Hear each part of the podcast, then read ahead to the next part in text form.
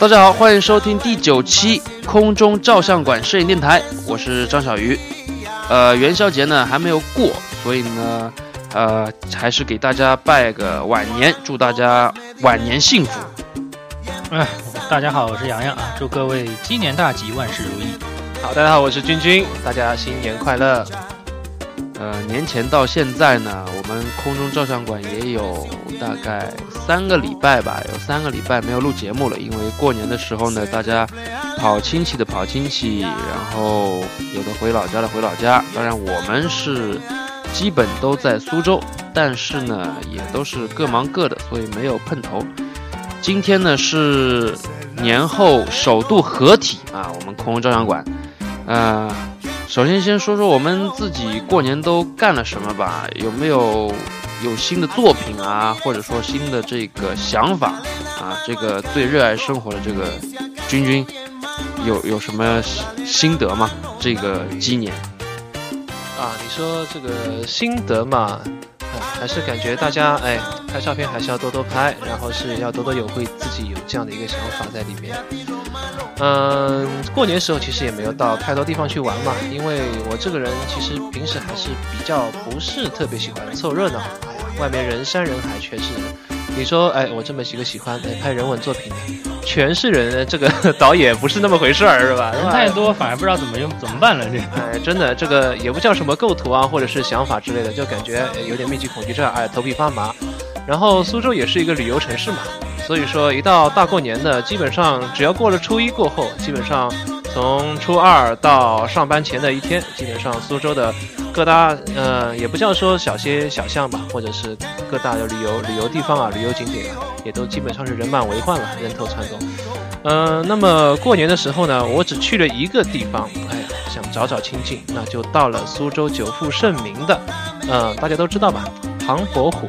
唐伯虎在什么地方？桃花坞，在桃花坞街坊，我去走了一走，呃，也就是一个下午时间吧。然后拿着我的富士那个三十五毫米 X 一百去扫了几个小时，哎，感觉还挺不错，因为相对还比较亲近。因为有一些哎本地的还没有回去，那个本地的啊，就是说一些老人呢，或者是过来探亲的那个呃亲戚啊，哎，走动走动，感觉哎那个地方还是比较有人文气息的，也比较自然轻松。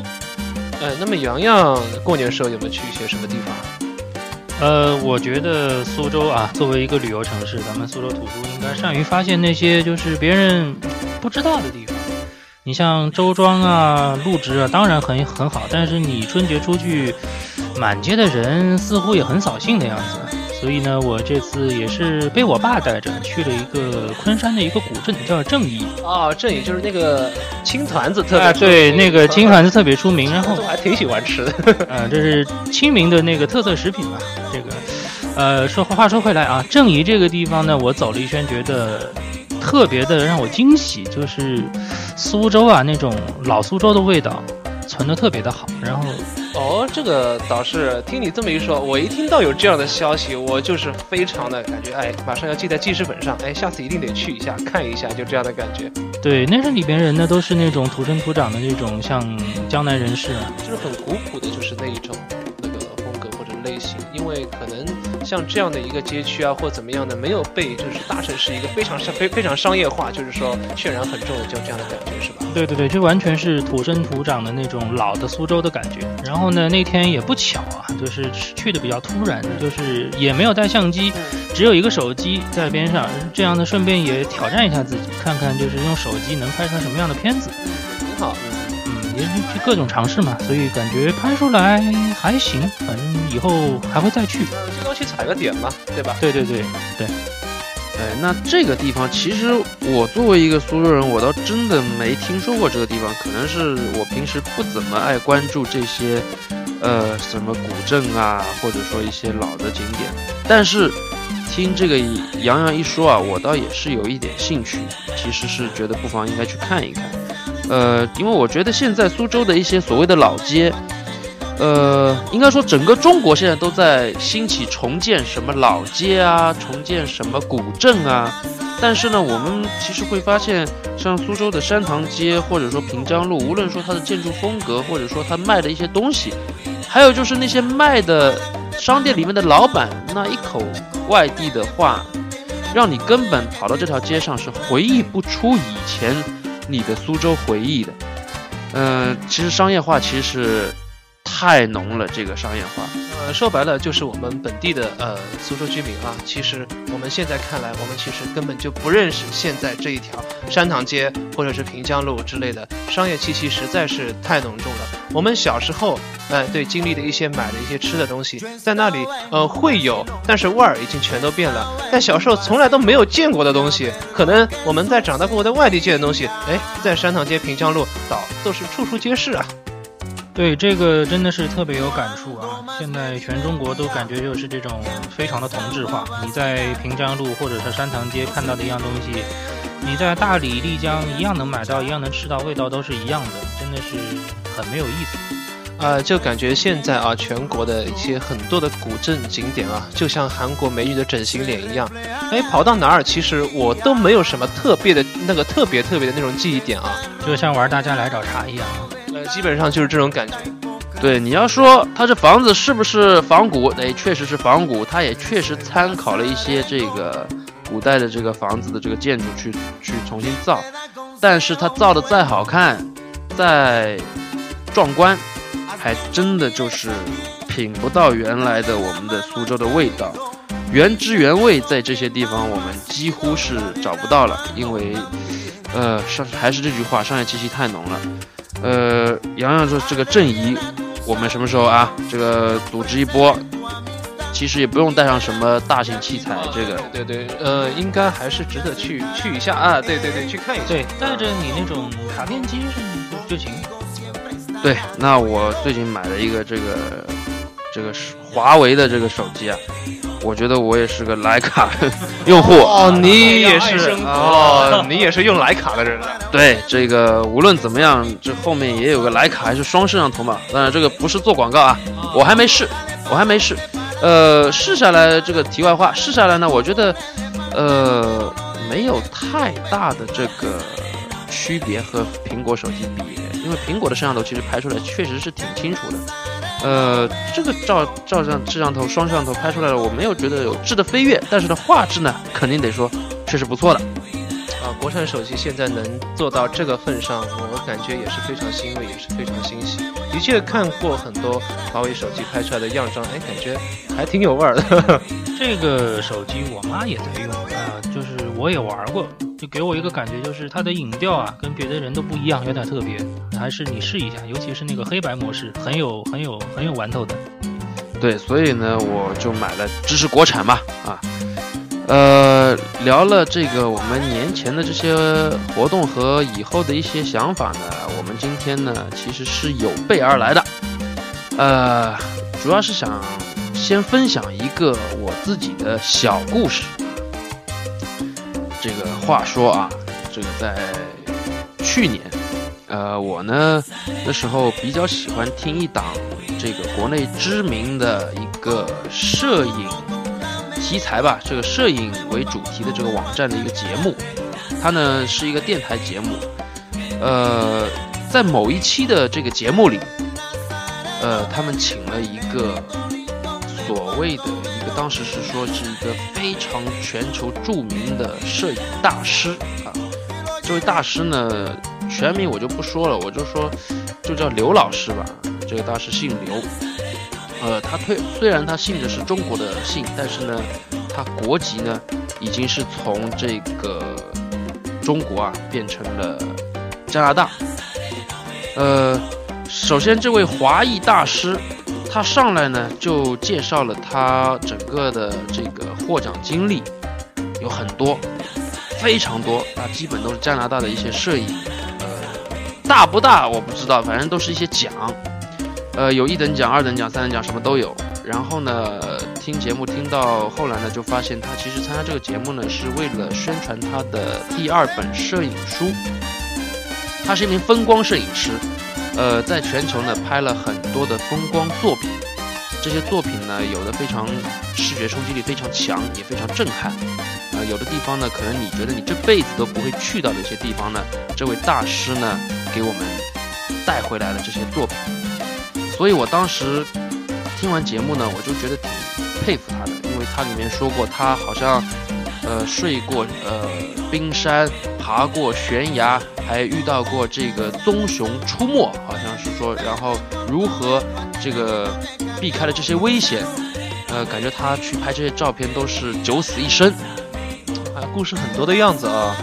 风光摄影师的都故事很多啊，可能。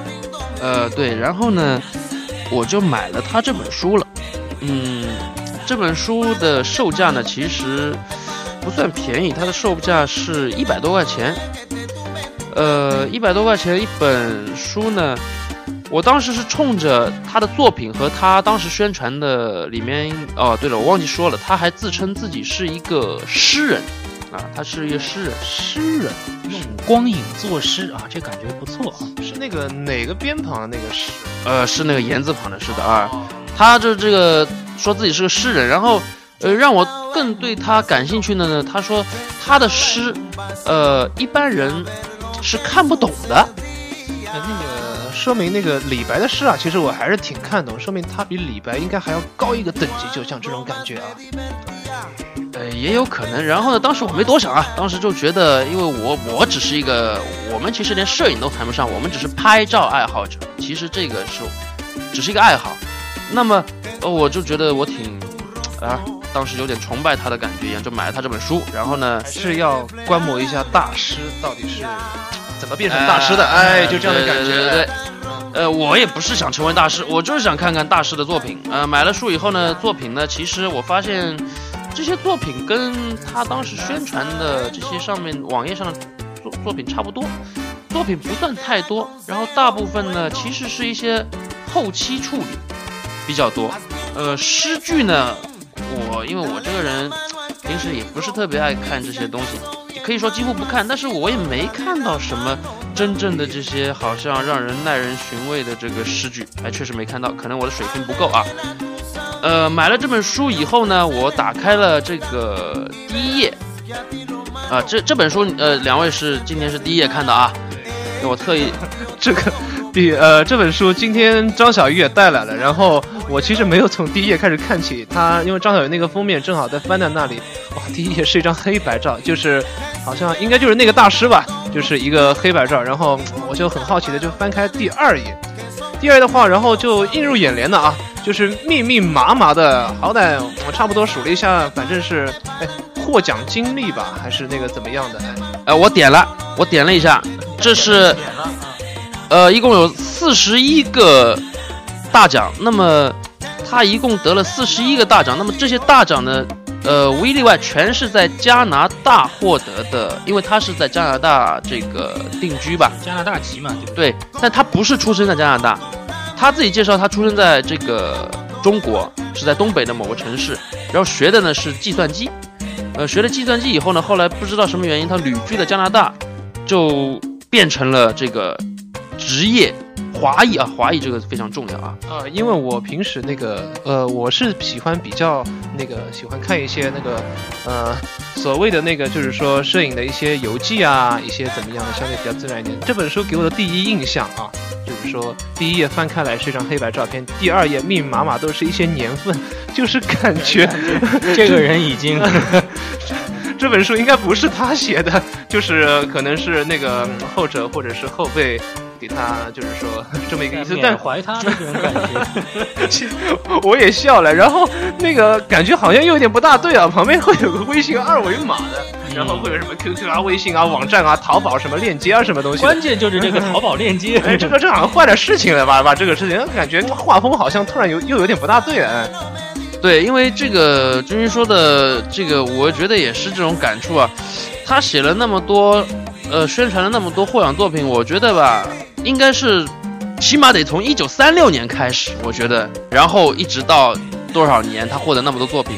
但是我们可以看到，不难看出，他其实最早的这个获奖作品是在二零一一年，然后他写到最后一个呢是二零一四年。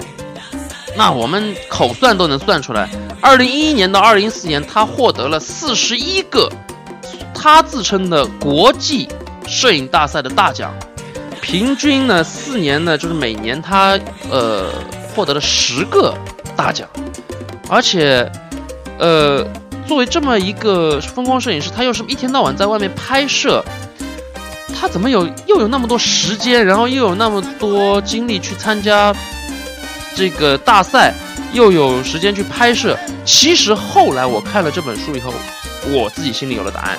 为什么呢？其实他作品真不多。我后来加了他的微信以后，我发现其实宣传一直是就是在加拿大那些作品，其实其他地方并不多，他的更新率不是太太高，所以说能够解释他为什么这么短短的几年内一直在参加了四十几个摄影。其实他可能有些没有获奖的也有，这些是获奖的，获得哪怕是一等奖、二等奖，他获得四十几个。基本上有十次获奖，那基本上每个月都在获奖。他每个月都在获奖，那你可以说他每个月应该都在参赛，应该不可能。他对挺忙的，挺忙的。对，我因为我刚去年刚从加拿大回来啊，这本书我大概翻了一下，就是基本上因为比较熟嘛，基本上全是加拿大的风光。然后他这个奖啊，从头看到尾啊，好像。四十几个奖，四十一个全是加拿大的，可能只有几个是美国啊，反正基本上好像没有出北美那种感觉。对，呃，反正就是说，呃，他获得那么多奖，我我当时就非常惊讶他的这个效率和他的时间是怎么分配的。所以后面我刚刚就说了，他的照片给了我答案，其实他没多少照片，他一直是拿这些照片去。呃，就像运动员刷积分一样，就是去去参加各种展。他其实的时间就是去参赛。呃，这是我们现在大概我介绍的就是他这本书。然后这个故事呢是怎么一回事呢？是我加了，因为我为什么能加到他微信？是因为这个大师在获奖经历边上就有一个他的网站，然后有他的电邮，然后有微信 ID，还有这个微信 ID 是他自己的。我当时就觉得很惊讶，我好像买了一本。刘德华的影集，然后边上有刘德华的微信一样，我靠！因为我当时觉得他像偶像一样，我能加到刘德华了，就这种感觉。然后我就加了他的微信。啊，当然他下面还有，因为还有微博，还有 QQ，然后最下面有一个一个硕大的二维码，上面写的是淘宝教程地址，使用淘宝客户端扫描。哎呀，那个呃，当然这个是挺全的。那个我对，我怎么没看见他有那个陌陌或者是那个？对，就是所以呢，我当时觉得也挺荣幸的，感觉好像是买了一个，就像人家签售会一样，买了这本书就有明星亲笔签名，然后我买了这本书就能有这个大师的这个微信 ID，感觉我这个大师真亲民，有没有？对，真亲民，然后我就直接加了他，哦还不出所料，这大师真加我了，哦，真加你了啊？对对对对，心心情肯定很呃激动啊，那个感觉。呃，他不能说太激动，但是确实很开心，因为觉得认识一个高手啊。你能学到东西，对吧？那个感觉就是感觉我好像和森山大道好像联系上了一样，就那种感觉。哎，这感觉难 难以想象啊！啊，对，呃，可能是因为我花钱了吧。然后，呃，呃，然后，而且，而且，然后加了他以后呢，呃，我就有的时候看到他，呃，一些朋友圈啊，朋友圈的一些分享，呃，我都有的时候呢会问他，我尝试着问他些。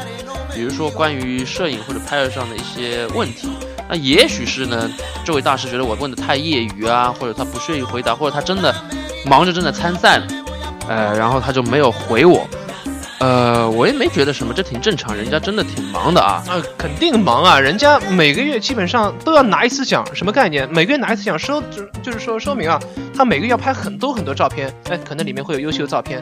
他才能去拿奖，他真的会很忙啊，张小鱼，他真的没时间回答你啊。对对对对，所以呢，这个我也挺理解他的。呃，所以呢，他不回答我没有关系，我可以一直关注他。呃，我就一直在看他的朋友圈，他呢，其实朋友圈更新频率很不算低，但是呢，我发现就是他的这个主题啊，不是照片，呃，总结起来就是。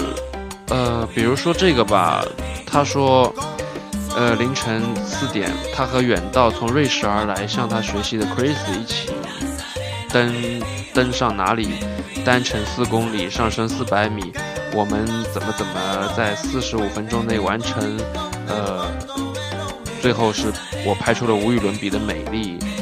然后又比如说，呃，他参加了一个。呃，他主持了一个什么讲座，然后大家都很喜欢。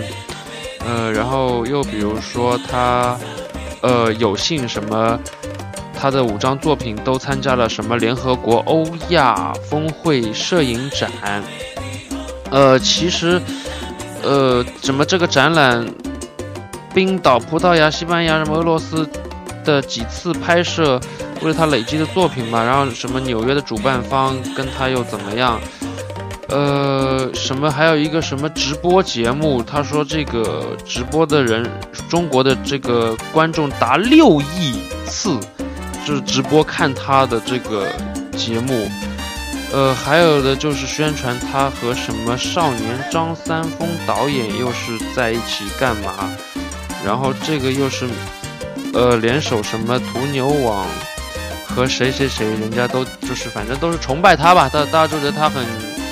很厉害，然后大家都要向他学习，然后他到处开课，然后最后的结果肯定都是大家都，呃，都很满意，然后他又是受到别人的很多的这个什么联合国啊，什么国际的什么组织的呃尊敬，然后这个这会儿又是什么在什么一个酒店，哦，又是什么在上海的一个什么酒店，他。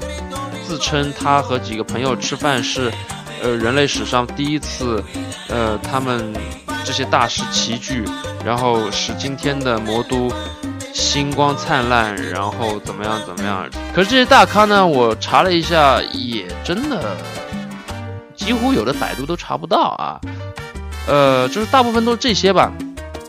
所以呢，我当时加他微信，其实我想看看他的作品或者看他的心得学习，但是我发现并没有这样，他永远是在。分享他今天要去哪边教课，要去哪边，呃，拍摄什么东西。但是前提都是别人请他去，别人要来向他学习。然后呢，呃，效果呢都是他自称自己今天大家的收获都是满满的。哦，嗯，就是就是显摆的，呃，就是感觉拼命在炫自己，就是说有多么的了不起，或者是这样一个人，是吧？对。然后把各种什么头衔都往自己脑袋上灌。其实我觉得啊，是作为一个就是说，呃，我们自己谈不上就是说一个摄影爱好者吧，是吧？啊，对。然后其实我们更想看的是一些所谓大师们的、哎高手们的一些作品，呃，特别是一些分享一些摄影的心得、摄影的技巧方面的一些东西。真的，对，是是因为呃，让我们学习嘛。其实这个也很也很正常，因为我们。是爱好，然后我们希望自己不断进步，所以我们才会有这个心去向高手学习。但是这个高手呢，可能我觉得我加错他了，呃，于是呢，我情不自禁的我在他的某一条很显摆的这个呃朋友圈，我就留言了。我大概意思呢，其实我只我忘记我具体写的什么，大概意思就是说，我觉得刘老师您这个。我其实是想看您的更多的作品啊，更多的心得。我觉得您的这个自我宣传好像，呃，就是大于了这个作品的这个分享，或者说，就像你平时在节目里或者有的时候说的这些，呃，心得也好，作品的这个拍摄过程，让我们学习的东西好像没有。呃，就大概这个意思。我其实是提了一个小小的意见，或者说怎么样，我没有期待他回啊，我没有期待他回。但是呢，接下来在第二天的这个。我还想看他的这个朋友圈的时候呢，我发现看不到了。你们猜是什么原因？你拉黑了吗？删了吧。呃，我我也认为他把我删了，但是呢，可能我觉得我不礼貌，我想跟他说声道歉。等我再想加他的时候呢，我发现这位呃世界著名的这个呃刘大师啊，获得那么多奖的这个刘大师，因为他的一个我算他读者吧，对吧？呃，一个读者的一个可能不成熟或者说有点偏激的这个评论，他把我拉黑了。我倒不是这么认为，我觉得每一个读者或者是每一个就是说看过你作品还比较欣赏你想与你交流的，呃，可能说，嗯，我不可以说特别不礼貌的话，但是我。特别有想法，我特别想发现，就是说，哎，发表自己的这个见解。我是单独与您交流，我觉得您在某种程度上是不应该这么不礼貌的去回避我。你可以不理我，但是如果是你把我拉黑或者是把我删了，这个我觉得真的不是特别的好。呃，像这样一个情况啊，如果是我家里一个什么大师，我特别欣赏他。他加了微信，然后看到的确实不是我想要看到的一些东西，而是他每天自己在显摆，或者是每天自己在炫耀自己的头衔。这个东西我觉得，哎，那你把这个微信号码发在，就是说印在这个书页上面，嗯，这是做什么？其实大部分读者都不希望看到这样一个情况。对，这个君君说的很对，就是说。呃，其实我当时看他把自己的 QQ 号、把他微信号、把他的微博，微博其实还可以，因为微博微博属于一个公众的一个平台。你的 QQ 其实和你的微信是这个私人的，对你既然把你的这个公布出来，我觉得也不需要，我们不奢求交流，其实就是，呃，可以有一些互呃叫互动吧，就是一些分享吧。可是当你好像只允许你分享出来，不允许别人评论。但是呢，慢慢的后来我就明白了，他为什么删我，因为他知道我不会再买他的东西，我不会再参加他的课程，买他的课程，所以他这个微博或者说微信、QQ 只是他的广告宣传，只是他用来赚钱的工具。所以这个其实我是最后明白了。那基本上我们现在呃张小鱼加了他的微信，现在是这样一个情况。那么我们不管其实加他微博或者是 Q 或者是电邮或者他的网站上面，那我可以基本上现在基本上肯定基本上都是这样一个状态，对吧？对，它都是这个商业为主。其实这件事呢，其实也没什么大事啊，真的没什么大事，只是一个小呃一个梗而已。呃，为什么我今天又说呢？其实后来还有一个事情，呃，这个刘大师的故事呢，就是到这边基本当时就结束了。那你删了我，就删了我吧。我就觉得你这个人挺，至少我觉得你拍的照片挺壮观的，挺雄伟的。可是我觉得你的心胸真的是远远不及这些照片，好狭小啊，或者说你好现实啊。只有买你的东西，你才会让别人加你。别人有一些看了你的书，有一些评论或者怎么样，看你的朋友圈有评论，只要不合你胃口，你竟然就拉黑我。这个我觉得，呃，至少，呃，我觉得不礼貌吧。看来，甚至有一点背离摄影这个事儿的初衷了。摄影的初衷，我觉得就是大家分享、大家交流的一个事情。对，呃，然后呢，这个故事告一个小段落，然后呢。在前几个月，就是当时他参加的这个国内某著名摄影这个主题的网站啊，又有一个主页啊，主页有一个新闻，这个大新闻是头条，叫做呃，这个名字我还不说了，就是说他们又是这个大师，这个刘大师啊，他跟几位另外几位大师。组成了一个像乐队，呃，不叫乐队，就是一个团团队啊，团队。哦，华山论剑了啊！组成一个团队，组成一个团队以后呢，来到了我们这个魔都上海啊，参加这个影展。呃，然后呢，我也是看了一下啊，我毕竟对这个刘大师有印象嘛，我就想看看这个照片。在呃这个新闻上呢，其实它也是一个商业活动，就是要你们买票去看。呃，他但是他在主页上呢，还是有一些作品他们的这个代表作分享，然后还有现场的照片。呃，其他大师呢，我一开始没看，我又去看了一些这个刘大师的作品。我一看，这也隔了差不多有日子了吧？怎么还是在宣传传这个这几张照片呢？然后下面都写满了他这几张照片获奖的经历，和我这本书上几乎是写的一模一样的。那就是反复的炒这些事儿嘛？对对对，炒炒这隔夜饭怎么说是这个意思吧？对不对？呃，他们穿着西装革履，胸口带着鲜花，然后记者毕恭毕敬的采访他们啊，他们侃侃而谈，像这个大真的是有大师风范啊。呃，然后我又看了一些其他大师的作品，让我最印象深刻的是一张什么作品呢？呃，是一张，呃。照片的上面是星空，几乎像外太空一样。照片的中间呢是云层，照片的中下部分呢是城市和这个建筑。就是说，这张照片上融合了地球、云层和外太空。这张摄影作品也是得了这个什么什么什么什么什么奖，也在参展。应应该是那个后期 P P S 的是吧？对，然后呢，我就发现他们其实这张是最严重的后期。其实所有的作品，包括我这本书也是，它其实你你你往那个君君你在看的话，大部分的篇幅我我一直在看啊，大部分的基本上大部分的篇幅在讲参数，或者是在讲后期这样一个情况。然后作品我也看了，虽然说其实啊，呃，也个个人而论呢，其实我对这个风光摄影啊，呃，也并不是特别的感冒。当然呢，这些作作品呢，的确是拍的还挺壮观，就是说，哎，挺我们说挺糖水的，就这样的感觉。对，呃，但是它这个后期其实是非常严重的。然后这个影展呢，呃，这些照片啊也是全部是超，应该说超级后期吧。呃，然后他们其实是有目的的，他们那个一些呃大师啊是在这边开始要开课或者说出书，所以其实是一个挺商业化的一个活动。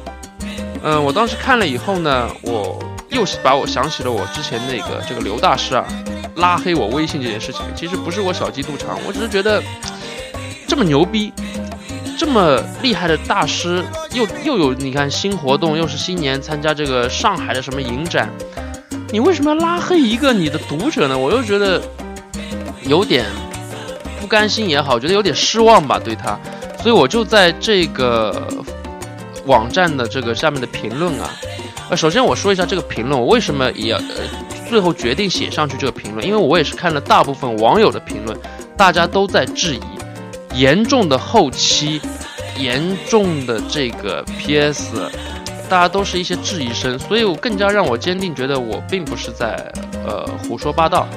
呃，于是呢，我就写下了一些评论，大概的意思呢，我写的很长，我写了，因为他好像评论，呃，是限制字数的一一次，所以我一共写了四四次四篇。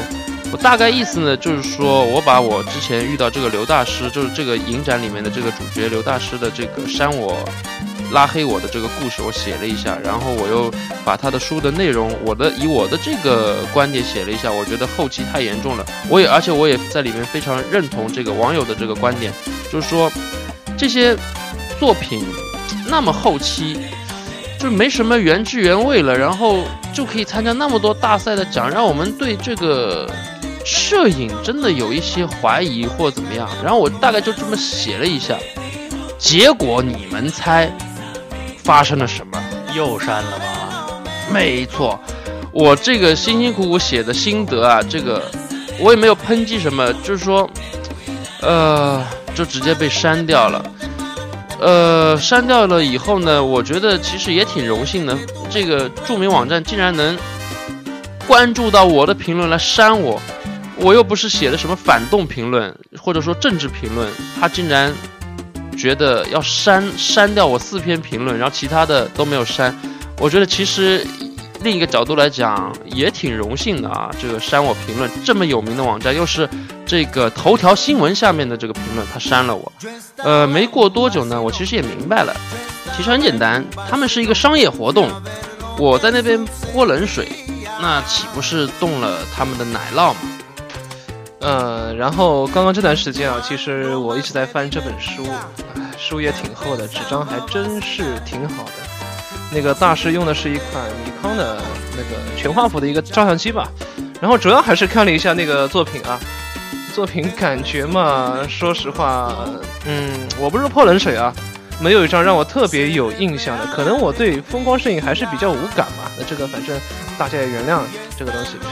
嗯，然后总体来看的话嘛，嗯，因为呃身边的洋洋啊也去过加拿大很多次了，然后呃大家也是分享了一些作品嘛，洋洋的作品我也看了很多，真的其实有很多作品感觉非常熟悉，就是在某个特定的角度嘛拍一些大的一个一些风光照，大家都拍的还不错，但是有的作品我觉得洋洋拍的会更加好看一点，说实话啊。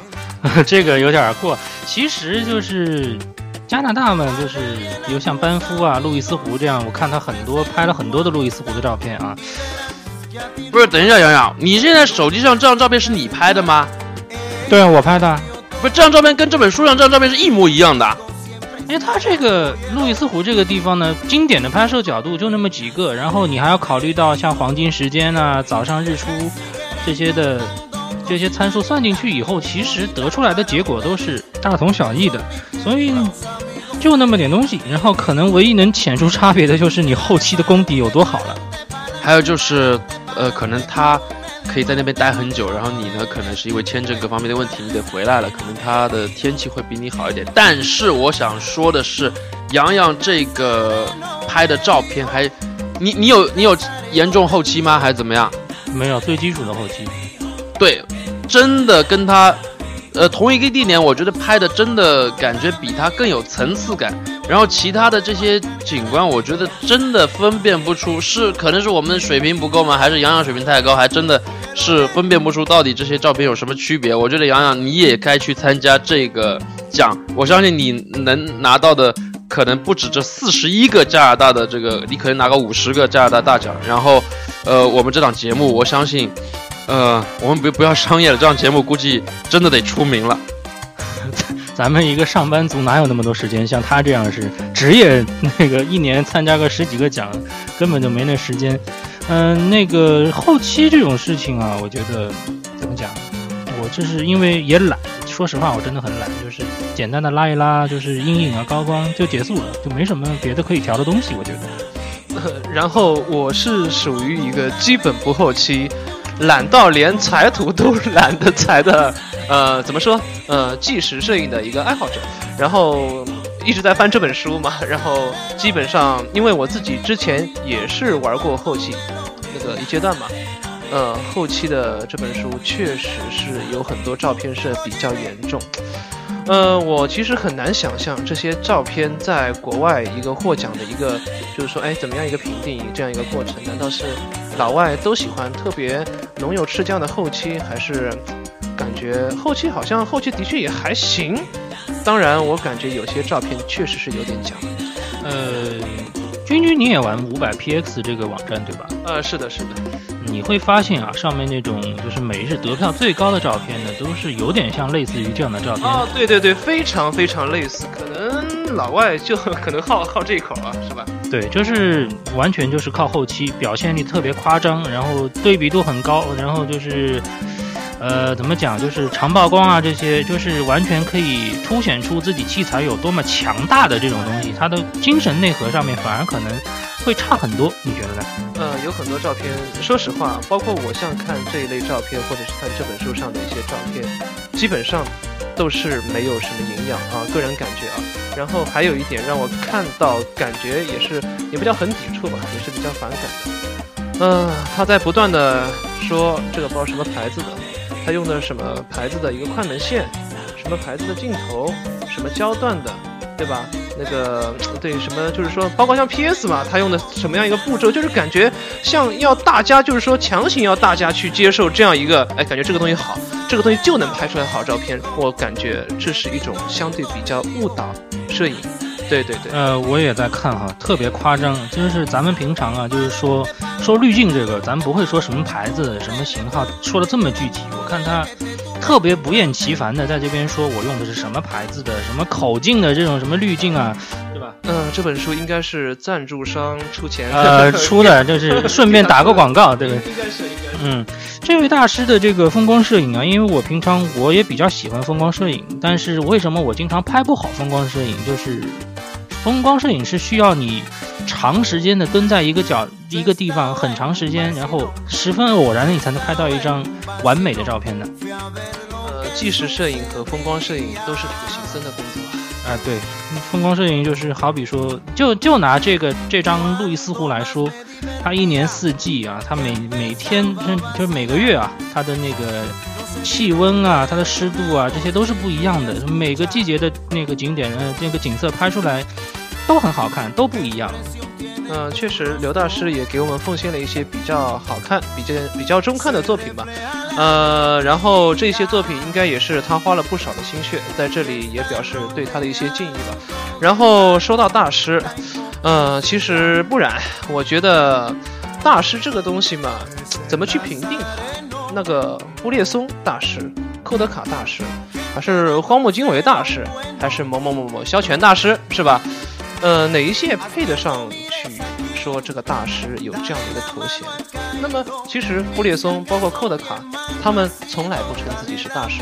然而他们一些优秀的作品非常非常的多，然而好像也没看见他们得过特别怎么样一个高的一个奖项，怎么权威的机构这样一个认可。首先是一个区别是什么？呃，世界上你说的这个什么布列松他们的照片，我相信啊，或者我猜，应该不是他自己去投稿的吧？呃，布列松，像那个，还有那个叫叫呃马克吕布啊，或者这样的。呃，我们知道这个马格南那个摄影社是非常有名的吧？呃，然后之前的话就是说，包括像那个我非常尊敬的，像罗伯特卡帕，就是这一代人他们共同创立的马格南摄影社。然后这些本来就是他们自己一个非常爱好的一个东西，自己用心去拍一些这样的一个纪实的作品。嗯，就整个过程啊，我相信当时也是非常的艰难，也是非常的辛苦。然而，我从他的一些摄影作品里面，我能看得出他来自内心的这一些快乐和分享给欣赏他作品的这一些哎读者们的这一些快乐。哎，像那个卡帕，卡帕的话其实是一个战地摄影师吧。其实我们大家都知道，大家在百度或者在谷歌上面搜一下他的作品，有一些作品，其实我不说，大家也是已经哎。耳濡目染，已经看过非常非常多遍了。呃，这是一个匈牙利籍的一个摄影师，然后他拍了很多很多二战题材的作品。当然，大家知道战争这个东西非常的无情，在战地上的一些摄影师是非常危险，非常非常的危险。然后他在越南的时候误入雷区，后来被炸死了，真的是非常可惜。啊，对，那么这是君君啊，对那个摄影，就是他最心中的大师，他这个人文大师啊，这方面的一些想法。那么说到我的个人经常拍的这种风光呢，我觉得有必要提一个人啊，安塞尔亚当斯，他也是一个，他他的最出名的一点就是他创造性的发明了一个叫分区曝光法这个这个技法的，这是他首创的一哦，这是非常有名的，其实也是非常实用。对，而且。他跟别人不一样，就是他的题材很少。他这个人一辈子就待在那个美国的优胜美地国家公园，几十年如一日，就拍这些地方。他把这个地方已经就等于是刻进了他脑子里面。呃，其实这种感觉就是感觉，哎，做一件事情从一而终的，呃，这样一个感觉，然后慢慢磨精，慢慢磨精。其实你说有很多非常有名的一些摄影师，包括像那个刚刚我提到的，呃，森山大道啊，就是说，哎，相对还比较激进的 那些作品或者怎么样的，哎，那个荒木经惟他可能是拍一些相对比较色情一点的一些一些人物的，呃，森山大道的话是拍一些扫街的，就是纯扫街的，用一些比较轻薄的一些卡片机或者怎么样的，专注一个题材。当然，他们。有很多人是不喜欢他们，然后，因为我也去看一些他们的书嘛。当然那些书真的会非常好，作品是一方面。作品的话，反正大家你说乏善可陈吧，每个人可能这个欣赏这个角度不一样嘛。当然，我看这一些就是说，哎，摄影师们他分享了自己一些心得，包括他哎真的是掏心掏肺自己说的，自己怎么去拍，怎么样一个想法，真的是会非常好。对，那么这是以前啊，这是以前就是所有的照片都是没有后期纯化学反应的时代。那么到了现代呢，就是互联网时代，像 YouTube 啊、优酷啊也特别多。那我就想分享几位国外的这几位在 YouTube 上非常有名的，也不能算大师啊，就是非常喜欢分享，就像这位刘大师一样。他是国外的这这几位呢，像那个一位法国的叫 Sage Rameli 啊，这位他也是。他的照片其实也其实也没停音，且非常没有营养，就是完全的后期啊，浓油赤酱啊这种的照片。但是他跟这位刘大师不一样的呢，就是他所有的教程他在网上免费的放给你，然后他会把他的原片整个一个 RAW 的那个格式的照片给你，然后你按照他的步骤一步一步来，这样你就。在实践的过程中，你也能学习到整个它的一个操作流程。像张小鱼应该就是学习不到刘大师的精髓了，因为张小鱼肯定不会再花钱了。那么你看 YouTube 上这些啊，这么多的大师也好，爱好者也罢，他们的初衷就是免费的，不求任何报酬的，在给你介介绍他拍照时的。介绍、分享、互相学习，然后大家一起提高，一起享受摄影的乐趣。那么显然，国内这些个商业大师啊，完全想的就另外一回事情了，完全就想的是怎么能把就介绍这些荣誉，把自己的荣誉最大化，把自己的利益最大化。呃，其实也看过很多书，我，然后平时到那个图书馆会去看一些，也本来也很想买，但是有很多书的话是可以借阅的。呃，当然，其实翻开了，有时候第一页、第二页的过，其实这种书我就不想再看下去了。更多的话，还是喜欢看一些一些摄影师啊，一些分享他的摄影的一些心得和一些对作品的一些看法，会比较好一点。那么商业气息太浓重的书，就像我翻开第一页，获奖经历，啊啊，第一页是一个一个一个黑白大头照啊，第二页是一个获奖经历啊，然后就是不断的获奖作品，什么字都没有，然后下面会有头衔或者是怎么样的，嗯，真的会很反感，很反感。就是因为这样的书太多了，所以我我经常会有一个想法，就是在中国啊，你买这些摄影书啊，而且就浪费钱的一般的感觉。呃，真的。然后有很多国内的摄影师，我不是说也叫是模仿或者是竞相的啊，或者是要去一个对比。当然，这个现象特别非常的非常的严重。呃，这其实嗯也是比较可悲的吧。这些东西我真的不想看见，因为有很多真的是误导啊。对，因为。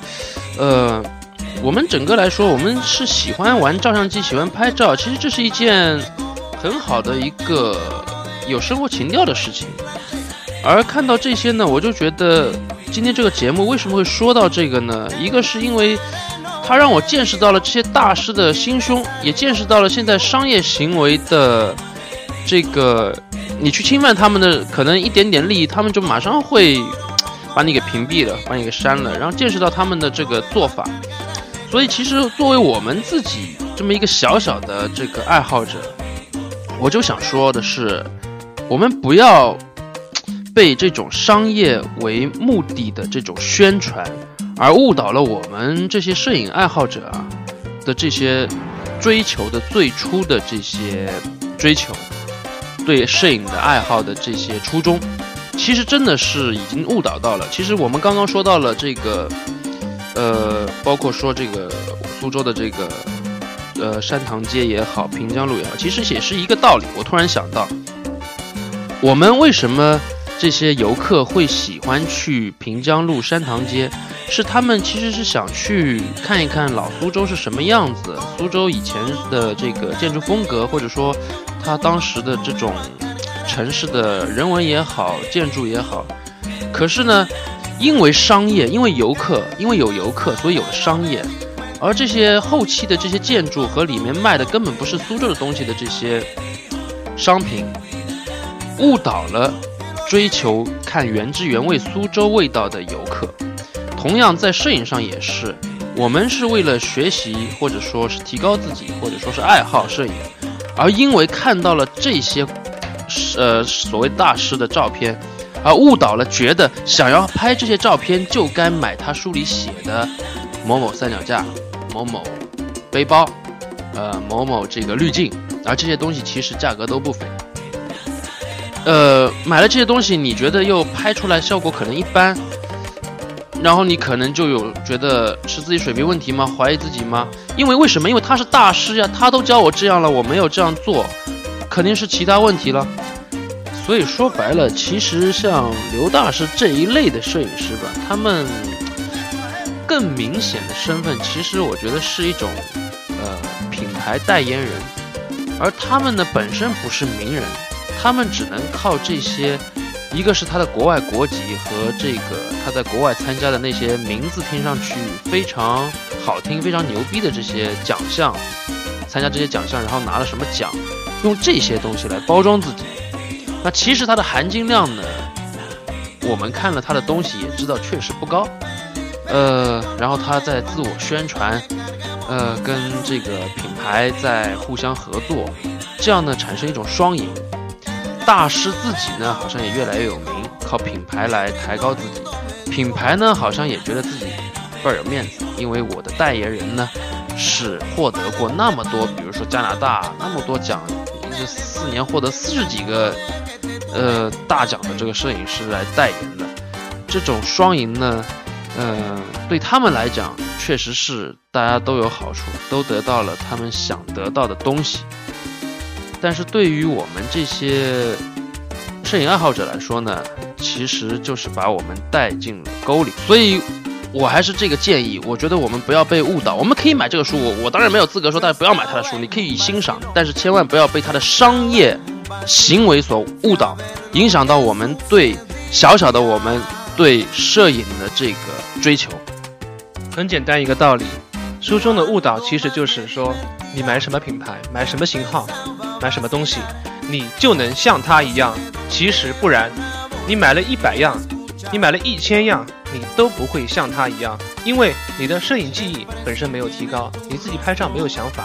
归根结底，你的照片拍出来还是那样。你买了那么多器材干嘛呢？对吧？顶多说你买了新的器材，像素高一点，分辨率高一点，哎，或者是光圈大一点，拍出来背景虚化，到头来拍出来还是一张非常普通的照片。甚至我可以这么说，就是不是你的照片，大家都拍的这样子。其实啊，像我觉得呢，因为我从来就不怎么看这种大师啊这种摄影技法上面的书。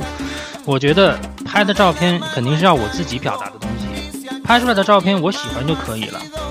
嗯，这这种你至于你说这种帖子啊，这种互联网上的器材这种，还不如你多去拍，多去走，自己多总结，这样你会发现，可能，呃，你看了一个礼拜的这种什么大师的技法呀，还没有你出去拍一个下午，自己去多实践来的那种收获更大。呃，感觉我们越说越严肃了啊，其实并不是。呃，为什么会一本正经的说呢？还是确实是一个是我自己正好遇到了这么一个小小故事吧。然后还有一个就是因为发现比较权威的网站上，这些商业的这些东西真的势头很旺。呃，作为一个可能观众听众并不多的节目，我觉得我们有义务去提醒大家。嗯，还是这句话，不要被误导。想要拍自己的东西，想要拍，呃，好看的，你觉得喜欢的东西，还是凭自己的感觉。然后平时多看一些有营养的，可能一些作品，或者说一些书籍，才去提高自己。就凭这些头衔，就凭他们的国外国籍，就想让我们这些爱好者盲目的去崇拜他们。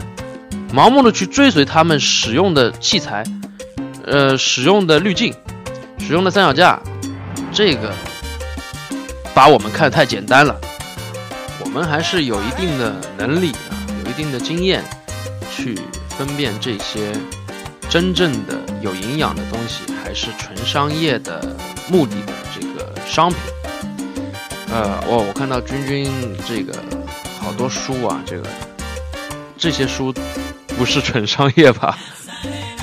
呃，怎么说啊？这些书都是由正规的出版社出版的。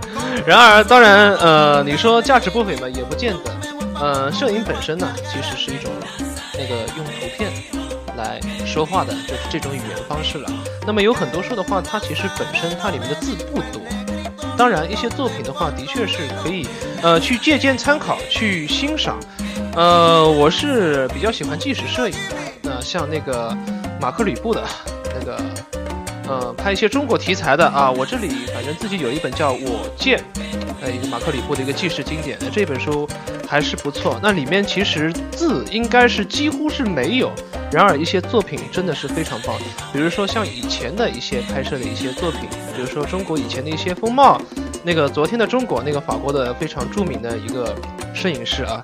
严雷，那个也是应该是欧洲摄影师第一个进入朝鲜和进入西那个一的一个西方摄影师吧，也是嗯非常有意思。他拍的一些中国的，特别是一些北方的一些大城市的一些风貌，哎，的确是也是感觉构图啊什么的也非常有想法。然而你说一些嗯呃摄影师，包括像一些座谈啊、讲坛啊，包括谈一些自己想法的一些街拍的。森山大道有一本叫《我的写真全貌》，这本书还挺厚的，然后我也看了，也是挺久的。然后字是竖过来的嘛，是台版的，感觉也还行。然后布列松有一本自己写的，当然这本书像一本访谈录，或者像一个摄影日记一样的。这本书有很多的语句，真的是非常不错，价格也不是很贵，五十块钱不到。布列松，嗯，论摄影。叫《思想的眼睛》这一本书，有机会大家可以去阅读一下。这本书我看有点像那种摄影的那个日记一样的感觉啊，非常的个人，非常的私人，内心戏内心戏比较的多啊。呃，对，其实我还是比较乐意看一些这样的书籍的。然后，因为他可能，呃，就是说某个呃大师或者怎么样一个摄影师啊，对摄影的本身的一个想法和一个看法，真的是还是值得去读一读。因为感觉，哎，哎，自己为什么会没有想到？哎，和自己怎么差那么多？哦，为什么他们能拍出这么好的电影？哦，原来他们是这么想的。对，差不多就这个样子。啊，好的，那。